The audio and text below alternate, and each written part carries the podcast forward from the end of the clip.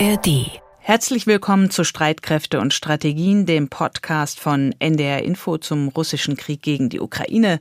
Diesen Podcast gibt es unter anderem in der ARD Audiothek. Heute ist Dienstag, der 27. Juni und wir zeichnen die Folge um 13 Uhr auf und wir, das sind Carsten Schmiester und Anna Engelke im ARD Hauptstadtstudio in Berlin. Wir haben uns zuletzt am Sonntag mit einer Sonderfolge gemeldet nach der 36 Stunden Meuterei von Jewgeni Prigoschin und seinen Wagner-Söldnern. Und auch heute am Dienstag sind noch viele Fragen offen. Ich hatte am Wochenende Kontakt mit dem österreichischen Militärexperten Oberst Markus Reisner. Er hat ja bereits häufiger in unserem Podcast die militärische Lage in der Ukraine eingeschätzt.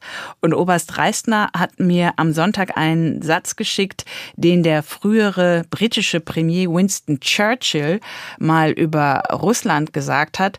Und das Zitat geht so, Russland ist ein Rätsel innerhalb eines Geheimnisses umgeben von einem Mysterium. Das äh, beschreibt ziemlich treffend, äh, was Russland ist. Und auch heute wollen wir uns mit den Geschehnissen in diesem rätselhaften Russland beschäftigen.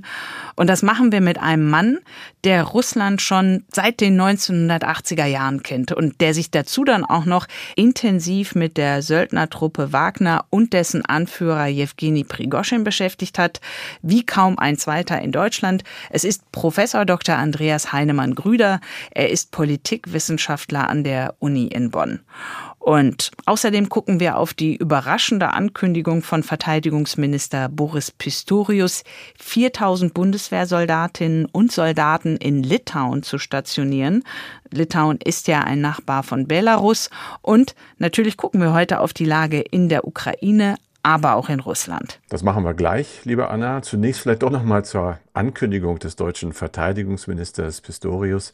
Der SPD-Politiker war ja am Montag zu Besuch in Litauen und sagte in aller Klarheit, Deutschland ist bereit, dauerhaft eine robuste Brigade in Litauen zu stationieren. Wir reden bei einer Brigade von rund 4000 Soldatinnen und Soldaten plus Material und bei einer dann dauerhaften Stationierung eben auch Familien. Wie überraschend, Anna, kommt diese Ankündigung von Pistorius in Litauen? Also die kommt sehr überraschend. Ich habe dazu heute verschiedene Begriffe gehört. Paradigmenwechsel war einer oder auch Kehrtwende. Das sind ja alles Begriffe für eine wichtige Entscheidung. Und zum Hintergrund, es war so, im vergangenen Juni hatte Bundeskanzler Scholz äh, den Litauern zugesagt, eine Brigade für den zusätzlichen Schutz ihres Landes bereitzustellen. Und zwischen Litauen und Deutschland gab es bislang unterschiedliche Interpretationen dieser Zusage und man kann auch sagen, es gab durchaus Streit. Berlin sagte auf der einen Seite, es reicht, wenn in Deutschland eine Brigade vorgehalten wird, die dann im Ernstfall schnell nach Litauen verlegt werden kann. Und in Litauen ist es immer schon anders gesehen worden. Und dort sagten sie, also im Ernstfall ist es zu spät, wenn sich die Bundeswehrsoldaten dann erst von Deutschland nach Litauen auf den Weg machen. Deswegen sollen die gleich schon bei uns im Land stationiert werden. Und nochmal, um diese Ankündigung des äh, deutschen Verteidigungsministers in ihrer Dimension einzuordnen. Bislang hat Deutschland, ähm, hat die Bundeswehr noch nie dauerhaft Soldatinnen und Soldaten auf diese Art und Weise im Ausland stationiert. Also wie es geplant ist, wie Boris Pistorius ja auch gerade gesagt hat, mit Kind und Kegel, mit Familie. Es gab Auslandseinsätze der Bundeswehr, wie in Bosnien in den 90ern, im, im Kosovo, in Afghanistan und auch in Mali. Aber das waren eben Feldlager und nicht richtige Kasernen mit Infrastruktur für Familien. Das ist auch rechtlich ein Unterschied. Das eine ist eine Entsendung oder würde jetzt eine Entsendung von Streitkräften. Und das andere, was wir bisher gemacht haben, also wir, die Bundeswehr, das ist eine temporäre Abordnung von Soldatinnen und Soldaten. Und dieses, was Pistorius jetzt vorgeschlagen hat, das kennen wir in Deutschland eigentlich nur andersrum, dass ja bei uns dauerhaft Soldaten stationiert sind, äh, der alliierten Mächte wie damals äh, nach dem Zweiten Weltkrieg USA, Großbritannien, Frankreich und halt auch der Sowjetunion. Also USA, amerikanische Soldaten sind ja noch da. Bei Briten weiß ich das gar nicht so genau. Aber auf jeden Fall, das wäre wirklich schon ein Paradigmenwechsel. Und so ein Paradigmenwechsel muss natürlich sorgfältig überdacht worden sein. Das ist er sicherlich auch. Er muss aber auch begründet werden. Wie begründet Pistorius denn diese Entscheidung oder besser gesagt die Ankündigung? Hm. Mit dem Überdacht weiß ich das gar nicht so ganz genau, Carsten, weil ich ähm, rumtelefoniert habe heute und da hatte ich den Eindruck, dass wirklich viele überrascht sind von dem, was der Verteidigungsminister jetzt vorgeschlagen hat. Er hat es jedenfalls begründet damit, dass er an unsere eigene jüngere Geschichte erinnert hat. Das hat er gestern getan, als er in Litauen zu Besuch war. Und da sagte er, die BRD, also Westdeutschland, sei ja bis zum Ende des Warschauer Pakts die Ostflanke der NATO gewesen. Und Deutschland, Westdeutschland damals, habe sich immer auf die westliche Militärallianz eben die NATO verlassen können. Und nun, so argumentiert Pistorius, wolle Deutschland ebenfalls die Länder schützen, die aufgrund ihrer geografischen Lage besonders exponiert sind an der neuen, wenn du so willst, Ostflanke der NATO, wie eben Polen und das Baltikum. Nun haben wir die Ankündigung von Pistorius. Das ist das eine in der Politik. Wie wahrscheinlich denkst du denn ist es, dass diese Ankündigung dann auch Wirklichkeit wird? Also da gibt es noch mindestens zwei große Brocken aus dem Weg zu räumen. Boris Pistorius selbst hat zwei Voraussetzungen genannt. Das erste ist, die Litauer müssten zunächst die ganze Infrastruktur für die rund 4000 Bundeswehrsoldatinnen und Soldaten bauen, also Unterkünfte und dann nicht nur für die deutschen Streitkräfte, sondern auch für ihre Familien, inklusive Kitas, Schulen und natürlich auch Übungsplätze für die Truppe. Und zweitens Zweitens muss dieser Vorschlag einer dauerhaften Präsenz, das ist das wichtige Wort dabei, einer dauerhaften Präsenz der deutschen Brigade in Litauen muss noch in die Verteidigungspläne der NATO eingepasst werden. Und diese Verteidigungspläne werden gerade für den NATO-Gipfel überarbeitet. Der findet ja in zwei Wochen statt. Und das sind die beiden Voraussetzungen, die der deutsche Verteidigungsminister genannt hat. Wie sind denn jetzt die Reaktionen auf diese Ankündigung in Berlin? Ja, ich habe da ja gerade schon mal so dezent darauf hingewiesen, dass man wirklich an den Reaktionen merkt, dass es eine Ankündigung ist, die viele hier in Berlin kalt erwischt hat. Und das kann man zum einen an den überraschten Reaktionen der Opposition sehen aber auch des Bundeswehrverbands. Die Unionsfraktion hat am Montagabend um Viertel nach neun ihre Reaktion, ihre Pressemeldung verschickt. Darin begrüßt sie den Vorschlag des Ministers im Kern und stellt dann aber wirklich so eine ganze Latte von Fragen. Also, ne, ob die Bundeswehr, das Heer überhaupt genügend Soldatinnen und Soldaten und auch Geld hat, um diese deutsche Brigade dauerhaft in Litauen zu stationieren und das schon ab dem Jahr 2026. Und es hat sich dann auch noch der Vorsitzende des Bundeswehrverbands zu Wort gemeldet, André Wüstner. Und der sagt auch, also die Stationierungsentscheidung der Bundesregierung findet er nachvollziehbar, aber auch er stellt die Fragen, woher denn Soldaten, Material und auch das Geld dafür kommen sollen. Nicht zu vergessen, das Herr der Bundeswehr hat der NATO bereits zugesagt, einmal 2025 2020 und dann 2027 jeweils eine einsatzbereite Division zur Verfügung zu stellen.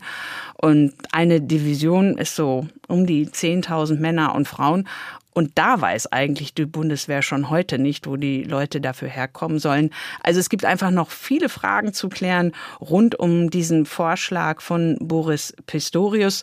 Und das sind dann kleinere rechtliche Fragen, wie zum Beispiel, gibt es ein Trennungsgeld für Ehepartner, ne, wenn, wenn die Frauen oder die, die Männer der jeweiligen Soldaten, Soldatinnen nicht mit nach Litauen kommen können. Das sind so die kleineren Fragen. Aber es gibt halt auch größere Fragen, zum Beispiel wie die nach der NATO-Russland-Grundakte von 1997.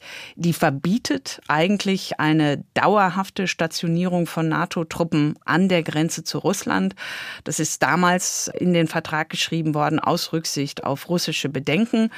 Aber nun, so heißt es in Berlin, habe sich mit dem russischen Angriffskrieg gegen die Ukraine das Sicherheitsumfeld grundlegend verändert und deswegen gelte das auch nicht mehr so. Aber du siehst, es gibt einfach noch viele Fragezeichen in Berlin.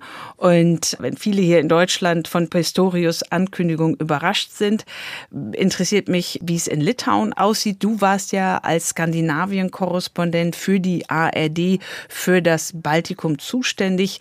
Was hörst du aus Litauen?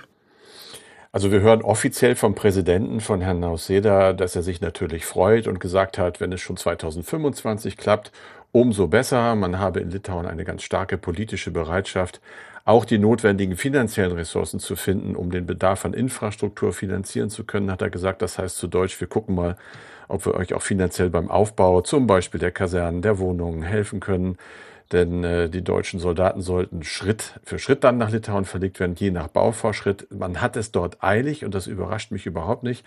Das deckt sich so ein bisschen mit meiner jahrelangen Erfahrung. Du hast ja gesagt, die äh, Litauer, aber nicht nur die, auch in Lettland und oben in Estland äh, gab es ja schon immer eine große Ungeduld eigentlich mit den Aktivitäten der NATO, auch mit der Zurückhaltung. So wird das dort immer empfunden. Es gab die große Angst damals, als Trump Präsident war, dass äh, dieser Rückhalt noch weniger wird. Es gab immer wieder die Forderung, ihr müsst viel mehr für uns tun, gerade auch für die Flugabwehr müsst ihr wesentlich mehr tun. Es gibt äh, eben dieses Bewusstsein, dass zwischen Litauen und Polen ja nur ein sehr kleiner Landkorridor, dieser Suwałki Gap heißt, der vorhanden ist, über den ja solche Kräfte nachgeführt werden könnten auf dem Landweg. In einem Spannungsfall zwischen Kaliningrad und Belarus wäre das sehr schnell zu schließen, dann bliebe nur die Seeversorgung sozusagen. Ich denke, was jetzt passieren wird, ist, dass auch die anderen baltischen Staaten, also Lettland und Estland, sagen, wenn die Litauer, die natürlich besonders exponiert sind, sowas bekommen, dann wollen wir das irgendwann von anderen NATO-Staaten, die in ihren Ländern im Moment die Kontingente führen, natürlich auch haben. Insofern stimme ich dir dazu und auch allen, die überrascht reagiert haben und jetzt merken, dass das eine Wende ist in der Unterstützungspolitik. Das ist womöglich, zumindest aus Sicht der baltischen Staaten, erst der Anfang eines deutlich ausgebauten Schutzes der NATO, wenn die sich dann an die Grundakte vielleicht nicht mehr gebunden fühlt. Da wird man keinerlei Widerstand haben. Da sind NATO-Soldaten höchst willkommen. Je mehr, desto besser. Mhm.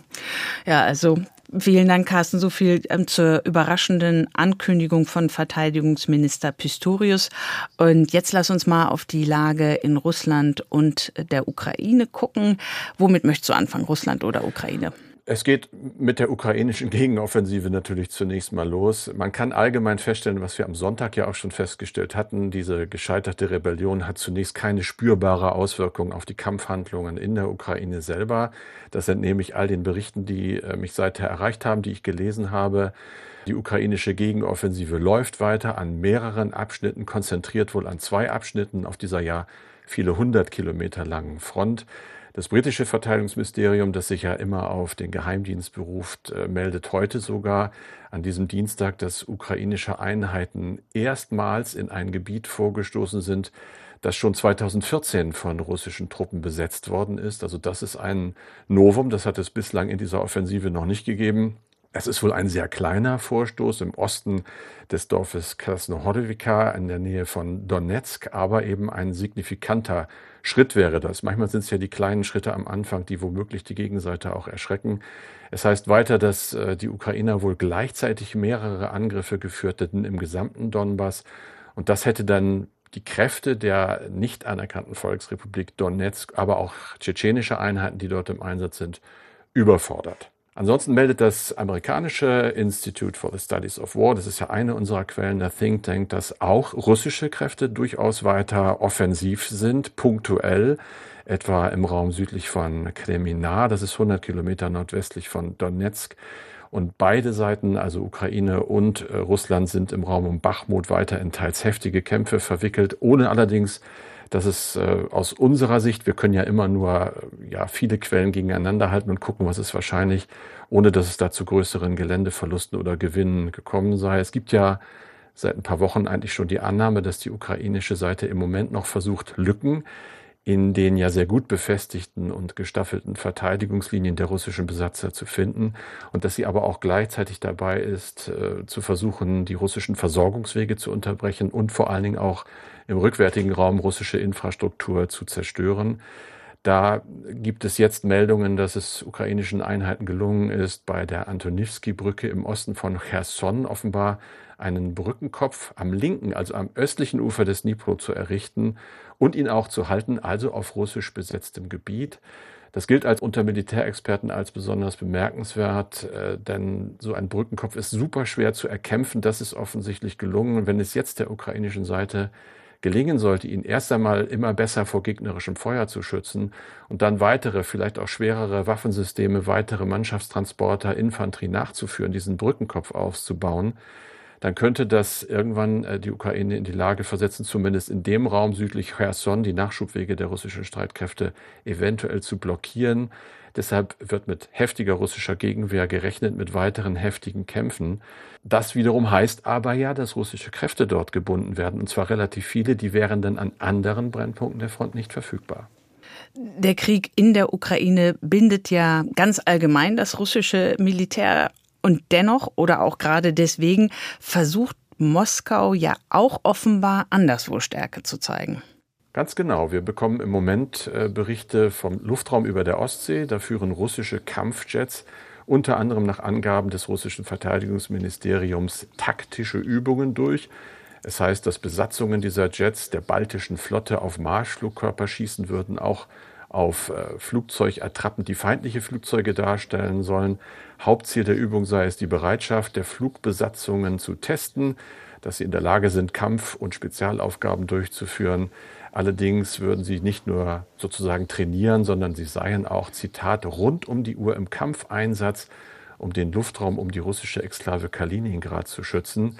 Das kam mir so ein bisschen bekannt vor wie schon aus der Ukraine. Warum eigentlich? Denn es bedroht sich ja niemand. Aber Moskau scheint halt im Moment furchtbar gerne zu kämpfen, ohne überhaupt angegriffen worden oder auch nur bedroht worden zu sein. Ich sehe das Ganze als eine Reaktion auf das große Manöver Air Defender 23. Wir haben darüber gesprochen. Das ist ja gerade zu Ende gegangen. Eine große Übung in der der Bündnisfall nach Artikel 5 des NATO-Vertrages ausgerufen worden war. Im Übungsszenario ein feindliches östliches Militärbündnis hatte in diesem Szenario die Bundesrepublik angegriffen. Diese Übung ist ja zu Ende gegangen. Da waren allein 250 Jets, westliche Jets dabei. Gut gelaufen, aber es hat offenbar Russland dazu animiert, ein paar eigene Jets über die Ostsee zu schicken. Und auch an einem ganz anderen Ende der Welt zeigt Russland militärische Präsenz. Die Nachrichtenagentur Reuters meldet an diesem Dienstag, dass Schiffe der russischen Pazifikflotte in die südlichen Teile des Philippinischen Meeres eingedrungen seien. Die Besatzungen würden Manöver zur Demonstration der Präsenz im asiatisch-pazifischen Raum im Rahmen der Stärkung von Partnerschaften durchführen. Wie viele Schiffe beteiligt sind, wissen wir nicht. Aber was wir wissen, ist, dass Russland seine militärischen Aktivitäten eben auch im fernen Osten, zum Beispiel an der Grenze zum asiatisch-pazifischen Raum, verstärkt. Unter anderem wirft Moskau dort den USA ja vor, ihre Präsenz auszuweiten.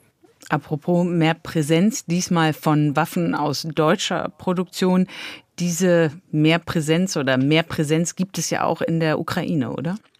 Genau, auch eine aktuelle Meldung. Es geht um Leopardpanzer. Rheinmetall hat bekannt gegeben, dass äh, der Konzern im Auftrag der niederländischen Regierung 14 weitere Leopard-Kampfpanzer an die Ukraine liefert. Es geht um Leoparden der Variante 2A4, also nicht das allermodernste Gerät, trotzdem sicherlich hochwillkommen in der Ukraine. Es geht um ein dreistelliges Millionen Euro Volumen, hat Rheinmetall mitgeteilt. Die Vereinbarung ist nicht ganz neu.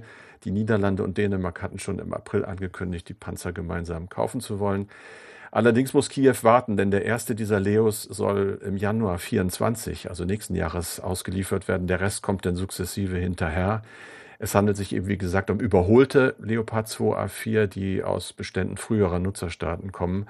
Ich habe dann mal versucht zu gucken, wie viele Leos haben sie denn eigentlich im Moment. Das ist extrem schwer zu sagen nur Leos. Wir sind davon ausgegangen, dass vor dem Beginn der aktuellen Offensive in der Ukraine etwa 60 Leopards Panzer verschiedener Varianten im Einsatz waren. Allerdings wissen wir ja auch, zumindest gab es Berichte, die nicht wirklich bezweifelt wurden, dass einige von denen auch schon verloren gegangen sind. Ja, aber da an diesem Punkt hält sich die Ukraine ja immer extrem zurück, ja. um irgendwelche Informationen rauszulassen, was äh, zerstörtes Material angeht. Lass uns noch mal auf ähm, Russland gucken und Russlands Präsidenten Putin, der hat sich jetzt ja am Montagabend zum ersten Mal nach dem Ende des Aufstands vom Wochenende zu Wort gemeldet. Mit welchen Kernbotschaften? Ich glaube, die, die erste Kernbotschaft ist einfach, hallo, es gibt mich noch. Das ist jetzt salopp gesagt. Äh, Putin ist ja äh, nach Ansicht aller Experten im Westen angeschlagen. Er wollte und er musste wohl auch zeigen, dass sowohl er als auch sein Machtapparat weiterhin handlungsfähig sind. Er hat dann den Mut und die Selbstaufopferung zum Beispiel russischer Piloten gelobt, die getötet worden seien am Wochenende, als sie sich den Wagner Rebellen, äh, so wie er das ja sieht, äh, entgegengestellt haben. Und das war übrigens das erste Mal, dass die russische Führung überhaupt Opfer während des äh, Aufstandes, eigene Opfer eingestanden hat. Putin hat der Bevölkerung ja, und den eigenen Sicherheitskräften natürlich auch für den Rückhalt im Widerstand gegen die Revolte gedankt. Auf seinen Befehl hin heißt es, sei alles getan worden, um Blutvergießen zu verhindern. Das habe Zeit gebraucht, so Putin, aber der bewaffnete Aufstand wäre so oder so zerschlagen worden. Also er macht den starken Mann, aber wir wissen ja alle, dass er auf wackeligen Beinen steht. Trotzdem, er hat äh, sich hingestellt, knapp zehn Minuten im Staatsfernsehen, hat eindringlich davor gewarnt, vor jedem Versuch, Russland zu erpressen oder Chaos zu stiften im Land. Das sei alles zum Scheitern verurteilt. Die Organisatoren des Aufstandes, die das Land verraten hätten, hätten eben auch diejenigen verraten, die auf ihrer Seite waren. Er hat übrigens, das fand ich dann ganz interessant, den Chef der Wagner-Truppe Prigoschin nicht wirklich erwähnt. Ja, das ist mir auch aufgefallen. Ja, vielen Dank, Carsten. Ich habe ähm, genau über die Rede von Wladimir Putin und auch über die Botschaft von Jewgeni Prigoschin von Montagabend habe ich heute früh um 8 Uhr ein Gespräch mit äh, Professor Dr. Andreas Heinemann-Grüder führen können. Er beschäftigt sich seit Jahren mit sogenannten irregulär bewaffneten Gruppen, eben wie die Söldnergruppe Wagner. Und ähm, Herr Heinemann Grüder ist Politikwissenschaftler an der Uni Bonn. Er hat in den 1980er Jahren in Moskau studiert und seinen Doktor gemacht. Und in den 1990er Jahren habilitierte er sich mit einer Arbeit zum russischen Föderalismus und er kennt sich exzellent mit Russland aus. Herzlich willkommen, Professor Heinemann. Heinemann Grüder, wir erreichen Sie in Bonn. Vielen Dank für Ihre Zeit. Guten Morgen. Ich bin wirklich froh, dass wir miteinander sprechen können, Herr Heinemann Grüder, weil es so viel zu besprechen gibt. Also es sah ja erstmal so aus am Sonntag und auch am Montag, dass ähm, der Kreml vermitteln wollte, es sei nichts großartig passiert, so nach dem Motto, bitte gehen Sie weiter, hier gibt's nichts zu sehen. Und dann hat sich ja am Montagabend erst Jewgeni Prigoschin zu Wort gemeldet und dann danach am späteren Abend auch der russische Präsident Putin. Und beide haben dann versucht, ihre Lesart unters Volk zu bringen. Lassen Sie uns zunächst das besprechen, was wir vom Anführer der Söldnertruppe Wagner gehört haben. Und tatsächlich haben wir ja Jewgeni Prigozhin nur gehört. Er hat sich ja mit einer elf Minuten langen Audiobotschaft, also ohne Bild, über seine Telegram-Kanäle zu Wort gemeldet. Und seine Hauptbotschaft dort, ich wollte mit meiner Aktion am Wochenende nicht die russische Führung Regierung stürzen, sondern meine eigenen Wagner-Truppen davor retten, zum 1. Juli Teil der russischen Armee zu werden, in die Armee eingegliedert zu werden. Für wie glaubwürdig halten Sie Prigoschins Erklärung für seinen Marsch auf Moskau? Ich denke, dass er recht hat, dass es nicht darum ging, jetzt den Kreml einzunehmen und Putin abzusetzen. Und äh, es war in dem Sinne kein Militärputsch, sondern es war ein Protest gegen die Auflösung der Autonomie von der Wagner-Gruppe. Es war auch ein Protest dagegen, dass es offensichtlich Angriffe auf Feldlager von der Wagner-Gruppe gegeben hat. Und es war auch die Kulmination von jahrelangen Konflikten, die es schon in Syrien gegeben hat zwischen Verteidigungsministerium und der Gruppe Wagner. Und ähm, insofern hat hier Prigozhin versucht, Druck auf Putin auszuüben, letztlich mit einer vielleicht sogar Verzweiflungstat. Er solle den Verteidigungsminister Shoigu entlassen.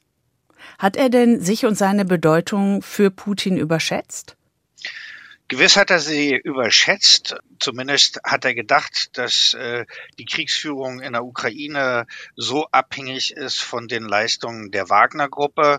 Auf der anderen Seite muss man auch so ein psychologisches Moment meines Erachtens in Rechnung stellen. Also im Russischen gibt es so den, den Mujik, den Mann, der also sich nicht erniedrigen lässt und der zeigen muss, dass er bis zum letzten für seine Leute einsteht und äh, sogar bereit ist, Kamikaze zu machen. Und dieses Phänomen haben wir bei den Dissidenten schon gesehen, bei Chodorkowski und bei Nawalny, die auch bis zum Äußersten gegangen sind, äh, auch wenn sie letztlich mit einer Niederlage aus, aus der Konfrontation mit Putin hervorgegangen sind. Aber da, da gibt es so dieses Kräftemessen und da will man dann auch als Mann sozusagen nicht nachgeben, weil man sonst die Autorität gegenüber seinen eigenen Leuten verlieren könnte. Mhm.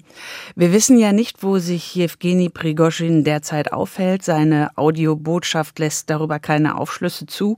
In der Vereinbarung, die Prigoschin am Samstag mit dem Kreml geschlossen hat, soll ihm ja freies Geleit nach Belarus zugesichert worden sein. Können Sie sich Prigoschin in Belarus vorstellen? Ja, also Wagner-Kombatanten sind auch schon in der Vergangenheit in Belarus gewesen. Allerdings ist es kein sicherer Ort. Man fragt sich auch, was sollen diese Wagner-Leute und wenn es auch nur ein Teil wäre, in Belarus letztlich machen. Der einzige Sinn wäre da, dass äh, mit Wagner eine zweite Front gegen die Ukraine von Belarus aufgemacht wird. Gleichzeitig hat aber Lukaschenko schon vor drei Jahren, als es ja die äh, Proteste gegen die gefälschten Wahlen gab, auch Wagner-Leute festsetzen lassen, weil er dachte, sie würden die Aufständischen unterstützen. Das heißt also, das Verhältnis zwischen Lukaschenko und Prigozhin ist angespannt. Zudem gibt es den möglichen Zugriff des russischen FSB auf Prigozhin auch in Belarus. Also er kann sich da seines Lebens nicht sicher sein, zumal Putin ja gesagt hat, äh, das wäre Verrat und Verräter sind bisher in der Vergangenheit von Putin dann auch umgebracht worden. Insofern glaube ich, dass das eher eine Zwischenstation ist und er vielleicht versucht, die Gruppe Wagner zu reorganisieren und sein Geschäft in Afrika weiter zu betreiben, also dauerhaft äh, sehe ich äh, Prigozhin in Belarus nicht. Was ja auch interessant ist in diesem Zusammenhang, dass äh, russische Nachrichtenagenturen am Montag berichtet haben, die Ermittlungen der russischen Generalstaatsanwaltschaft gegen Prigozhin seien noch nicht eingestellt. Also ihm war ja eigentlich am Samstag freies Geleit zugesichert äh, worden und nun dieses. Wie deuten Sie das? Ja, es ist Ausdruck dessen, dass man eine Spaltung der Gruppe Wagner erreichen will, dass also äh, diejenigen, die jetzt von Prigozhin in der Wagner-Gruppe nicht mehr geschützt werden können, dass die dann überlaufen und, und äh, zum regulären Militär dort Verträge unterzeichnen oder zu anderen privaten Militärfirmen übergehen, die ja neben Wagner auch in der Ukraine aktiv sind. Und das Putin natürlich in eine Bredouille geraten wäre, Erklärungsnot. Einerseits sagt er, das ist ein Aufstand vergleichbar der Oktoberrevolution und innere Unruhen und Verrat und so weiter und dann lässt man den Mann laufen. Also insofern ist es Ausdruck dessen, auch die Botschaft an andere, wer sich hier öffentlich äh, gegen Putins Autorität stellt, der wird weiter mit der Strafverfolgung zu rechnen haben.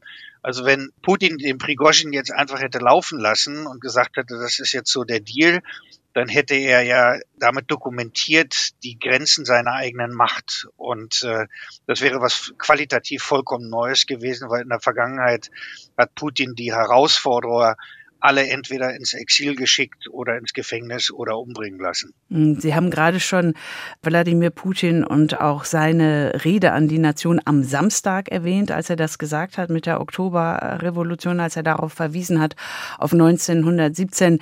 Lassen Sie uns auf die Rede von Wladimir Putin am Montagabend gucken. Etwa vier Stunden später nach Prigoschin hat sich dann der russische Präsident zu Wort gemeldet. Fernsehprogramm wurde unterbrochen für seine Rede An die Nation, die sein Sprecher Peskov auch so angekündigt hatte.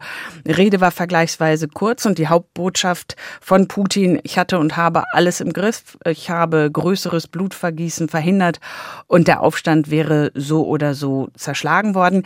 Den Namen von Jewgeni Prigoschin hat Putin nicht in den Mund genommen, aber hat klargemacht, dass er die Drahtzieher für diesen Aufstand vom Wochenende zur Verantwortung ziehen will.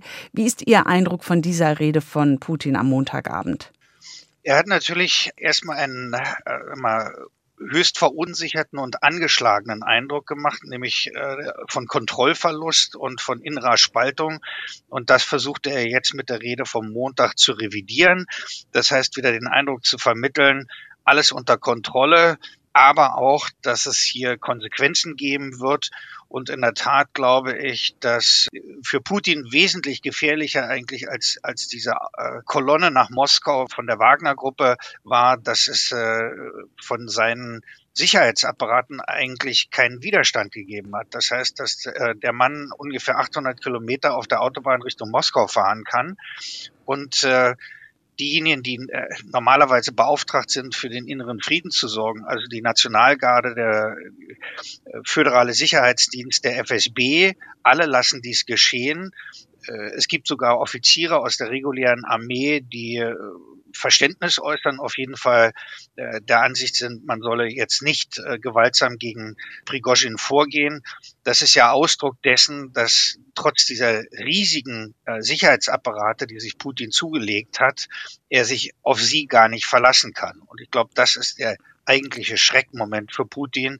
Mit Wagner alleine wäre er fertig geworden, aber die mangelnde Reaktion, das wird Nacharbeit mit sich bringen und da wird ähnlich wie nach äh, dem Putsch in, in der Türkei gegen Erdogan 2016 oder vielleicht auch nach dem 20. Juli 44 in Deutschland, da wird es erhebliche äh, Strafverfolgung im Ergebnis geben.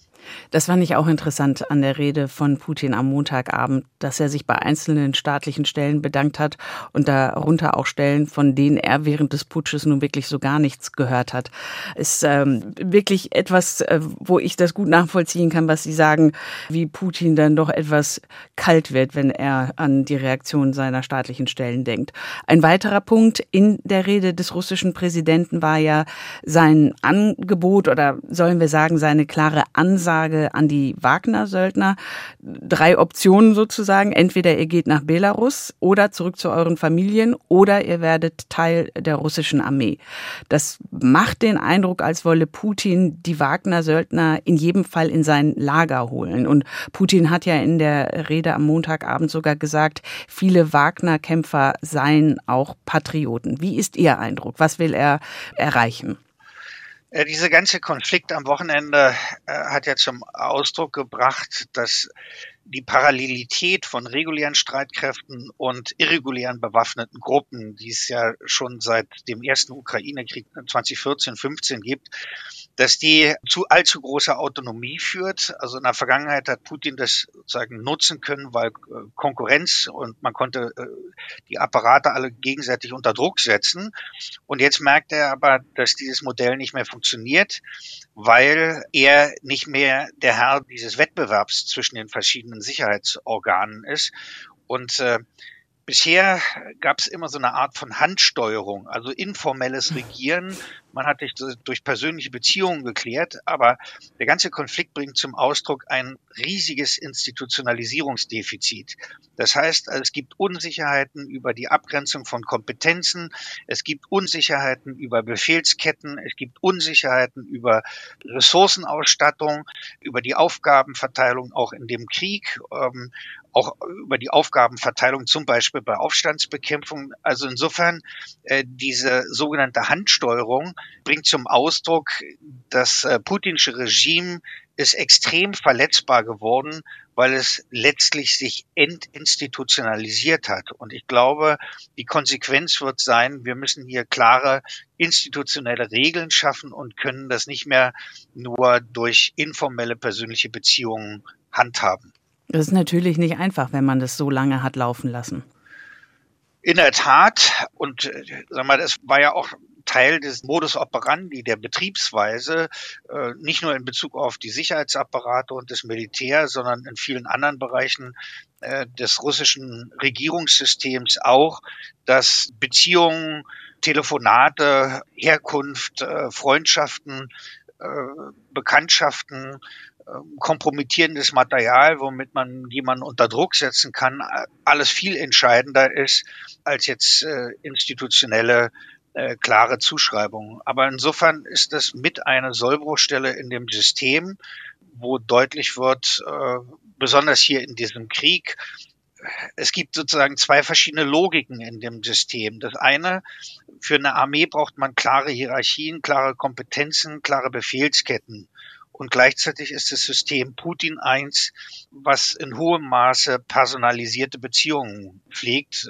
Und das eine sagen wir, Muster des Regierens widerspricht dem anderen. Mhm. Wie geschwächt ist Putin denn jetzt?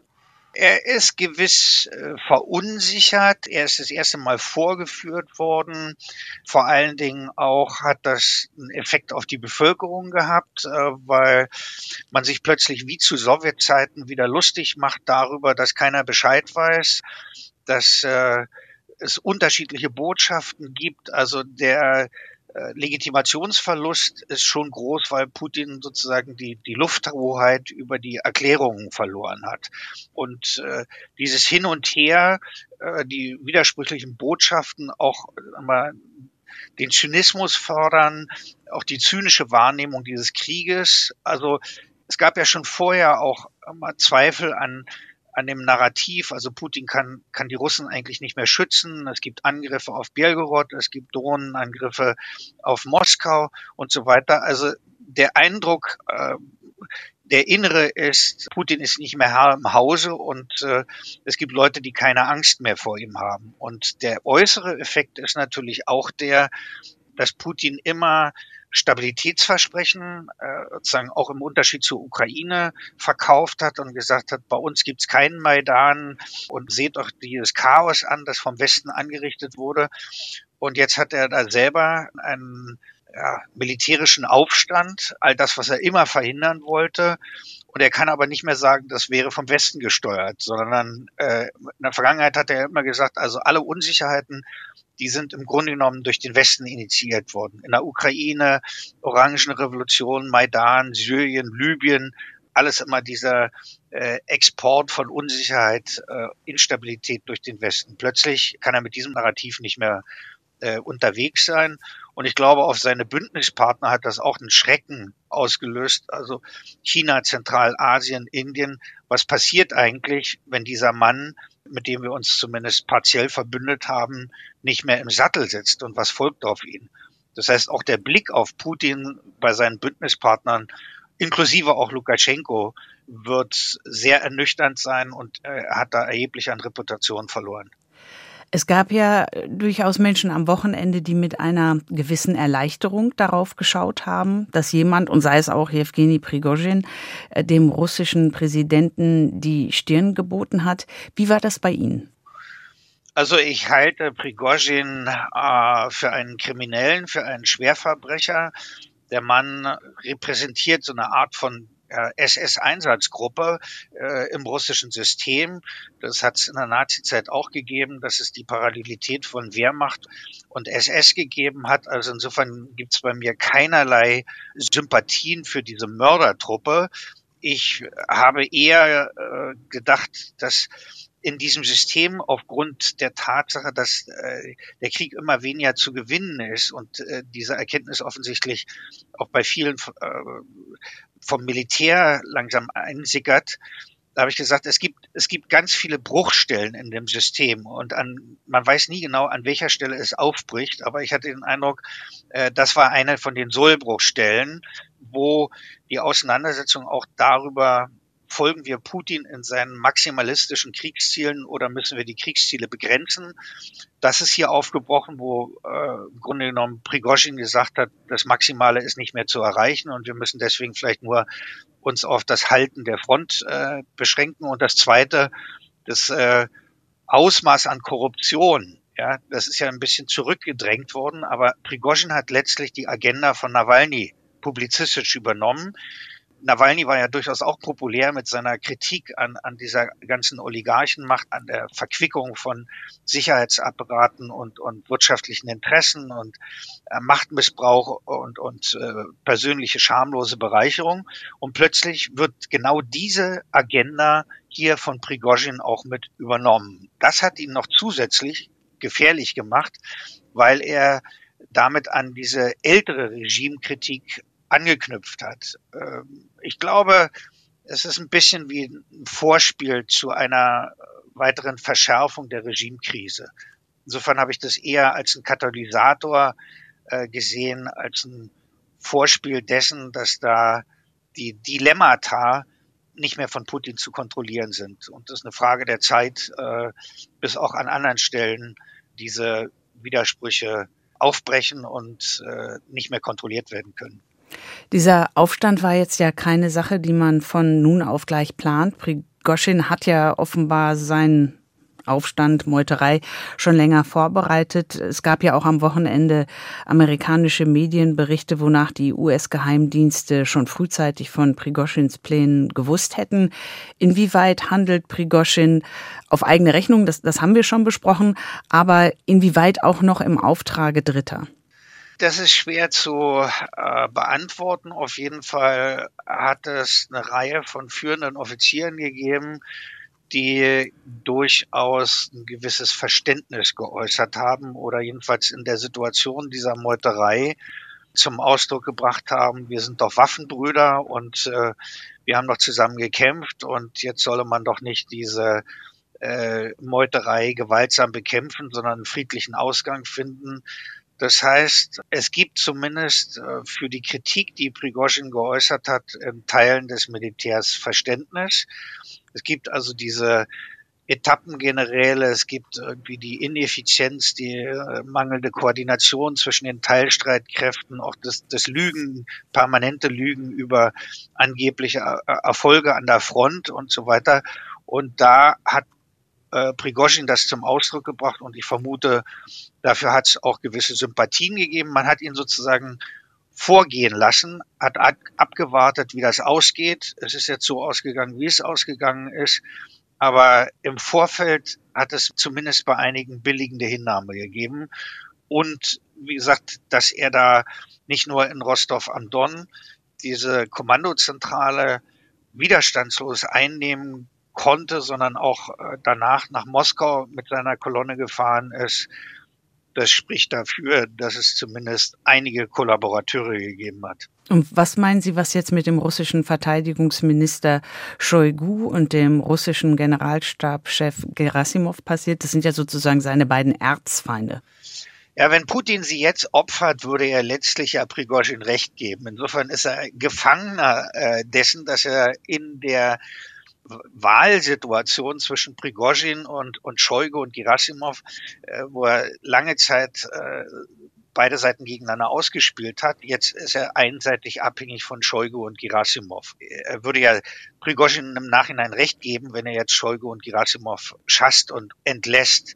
Das bringt Putin eigentlich in eine unangenehme Situation, weil er jetzt äh, zur Geise quasi von Shoigu und Gerasimov wird, die ja de facto erstmal als Sieger aus diesem Konflikt hervorgegangen sind. Also unangenehm für Putin, der eigentlich immer alle mit einer potenziellen Alternative auch öffentlich äh, unter Druck zu setzen versucht hat. Mhm. Das große Erschrecken darüber, was am Wochenende in Russland passiert ist. Sie hatten China angesprochen und man konnte das ja auch am Montag bei dem Treffen der EU-Außenminister sehen. Wie sehr sollten wir uns eigentlich wünschen, dass Wladimir Putin irgendwann nicht mehr Präsident ist? Also wenn man darauf schaut, ein instabiles Russland mit mehr als 6000 nuklearen Sprengköpfen. Im Englischen sagt man ja über Leute wie Putin, er ist the devil you know. Das ist der Teufel, den du kennst, ist er nicht besser als andere? Dieses Moment gibt's immer als Instinkt. Also es gab schon bei der Auflösung der Sowjetunion lieber einen Autokraten, der Staatskapazitäten aufrechterhält, der die Staatlichkeit aufrechterhält, als einen Demokraten, mit dem man dann vielleicht Anarchie bekommt. Das ist diese Illusion der vermeintlichen autoritären Stabilität. Also das System ist in sich nicht dauerhaft stabil und ich glaube, es hat seinen Zenit überschritten und es äh, ist die Einleitung einer Übergangsphase. Wie die letztlich ausgehen wird, weiß man noch nicht. Aber also es ist der erste Riss, tiefere Riss, den wir jetzt in der Elite gesehen haben. Und es wird noch weitere Elitenspaltungen geben. Und äh, auch die russischen äh, sicherheitspolitischen, aber auch sonstigen Eliten, auch wirtschaftlichen, müssen sich überlegen, wie sieht die Welt und wie sieht das politische Regime von Russland nach Putin aus. Irgendwann ist es unvermeidlich, auch aus biologischen Gründen, dass dieser Mann abtritt. Und insofern wäre die Antwort lieber Putin als äh, Wagner. Die Alternative bestand so real nicht, aber äh, die schiebt das Problem auch nur auf. Mhm. Noch eine Frage zum belarussischen Diktator Lukaschenko. Eigentlich ist er ja der Handlanger von Wladimir Putin und dann ist er jetzt am vergangenen Wochenende aufgetaucht in der Rolle des geschickten Vermittlers zwischen Prigoschin und Putin und Putin hat ihm ja auch in seiner Rede am Montagabend ausdrücklich gedankt. Wie sehen Sie Lukaschenkos Rolle? Er erstmals war Lukaschenko in der Rolle, dass er Putin helfen konnte, während in der Vergangenheit eigentlich immer Putin der Koch war und Lukaschenko der Kellner war. Und äh, also für das Machtverhältnis zwischen den beiden äh, ist, ist das gewiss eine, eine Veränderung, dass Lukaschenko sich plötzlich äh, auch als, als Retter auch Putins sehen kann das wird auch deren künftiges Verhältnis beeinflussen. Also die Möglichkeiten äh, von Putin auf Lukaschenko Druck auszuüben, werden dadurch äh, vermindert sein. Ich glaube, eine, eine große Unsicherheit ist ja immer gewesen. Lukaschenko wollte Belarus nicht zum unmittelbaren Kriegsbeteiligten machen. Und, und wenn jetzt also da Wagner-Truppen in, in Belarus sind, dann wird er selber auch das Kontrollproblem kriegen. Also das Hauptinteresse bei Lukaschenko nicht zur unmittelbaren Kriegspartei zu werden, das bleibt bestehen. Und ich weiß auch noch nicht, wie das, wie das letztlich gelöst wird. Äh, meine Vermutung ginge dahin, dass ein Zwischenstadium für die Wagner-Gruppe, aber nicht, äh, nicht ein dauerhafter Operationsort. Ja, aber es macht natürlich die Anrainerstaaten, die baltischen Staaten, also die Anrainerstaaten von Belarus noch unruhiger, als sie sowieso schon sind. Vor allen Dingen natürlich Litauen. Wie, wie schätzen Sie die Bedrohungssituation ein, wenn jetzt mehr Wagner-Söldner nach Belarus gehen? Also es ist, wie gesagt, schwer zu sagen, weil man wird ja also insgesamt versuchen jetzt in dem Ukraine-Krieg äh, die Wagner-Gruppe, aber auch die anderen irregulären bewaffneten Gruppen dichter an das Verteidigungsministerium ranzubringen. Das heißt, wie autonom die weiter künftig in der Tat agieren können, fraglich auf jeden Fall. Ich vermute, dass das äh, auch bei den anderen eingeschränkt werden soll. Grundsätzlich habe ich den Eindruck, eine große Botschaft von dieser Meuterei an dem Wochenende ist, Putin reagiert auf Druck. Das mhm. heißt also, viele haben ja gesagt, der, der macht nur noch Kamikaze und, und der ist also keinen Botschaften mehr zugänglich. Und äh, was eine Botschaft hier ist, er hat den Kompromiss mit dem Abzug gemacht und insofern äh, Putin ist nach wie vor reaktionsfähig und lernfähig, äh, auch wenn es schmerzliche Kompromisse sind. Ich glaube, die Botschaft sollte auch bei den NATO-Staaten ankommen und auch bei der Ukraine. Putin äh, reagiert nicht wie jemand, der nur rot sieht, sondern wenn er die Grenzen seiner Macht vorgeführt bekommt, dann ist er auch zu einer Frontbegradigung fähig. Das hat er jetzt auch gegenüber Prigozhin gezeigt, dass er da nicht äh, die Wagner-Gruppe physisch zerstört hat, sondern letztlich sich auf einen Kompromiss eingelassen hat. Das war Professor Andreas Heinemann-Grüder von der Uni Bonn. Das Gespräch mit ihm haben wir am Dienstagmorgen um 8 Uhr aufgezeichnet und die Welt scheint sich derzeit besonders schnell zu drehen. Inzwischen hat sich der belarussische Machthaber Lukaschenko zu Wort gemeldet und es gibt Meldungen, wonach der russische Inlandsgeheimdienst FSB die Verfahren gegen Kämpfer der Söldnertruppe Wagner wegen ihres Aufstands eingestellt haben soll. Wir gucken mal, was bis zur nächsten Folge am Freitag wieder alles passiert ist. Und bis dahin freuen wir uns, wie immer, über Mails von euch, über Mails von Ihnen, und zwar an die bekannte Adresse streitkräfte.ndr.de. Und wir verabschieden uns für heute. Und wir das sind Carsten Schmiester und Anna Engelke. Und jetzt noch eine Podcast-Empfehlung von mir. Es geht um künstliche Intelligenz und warum wir bei dem Hype vielleicht etwas gelassener sein sollten. Moin, ich bin Corinna Hennig aus der NDR Info Wissenschaftsredaktion. Und ja, natürlich kommen auch wir an dem großen Thema KI nicht vorbei in unserem Wissenschaftspodcast Synapsen. Wir haben allerdings keine Podcast-Folge von ChatGPT schreiben lassen, sondern sind der großen ethischen Frage nachgegangen, die dahinter steht. Ist künstliche Intelligenz tatsächlich so bedrohlich, wie sogar manche ihrer Entwickler uns das zuletzt suggerierten? Unser Autor hat mit Forschenden gesprochen, die KI-Systeme analysieren und kategorisieren. Und sie sagen, von einer starken KI wie in Science-Fiction-Filmen sind wir noch ein ganzes Stück entfernt. Trotzdem, es gibt dringend Bedarf, die rasante Entwicklung gesetzlich zu regulieren. Worauf es dabei ankommt, inwiefern Medienpädagogen jetzt massiv gefordert sind und was all das zum Beispiel mit der Entwicklung von Antibiotika zu tun hat, das besprechen wir in der neuesten Synapsenfolge. Sie ist zu finden in der ARD Audiothek und heißt Keine Angst vor künstlicher Intelligenz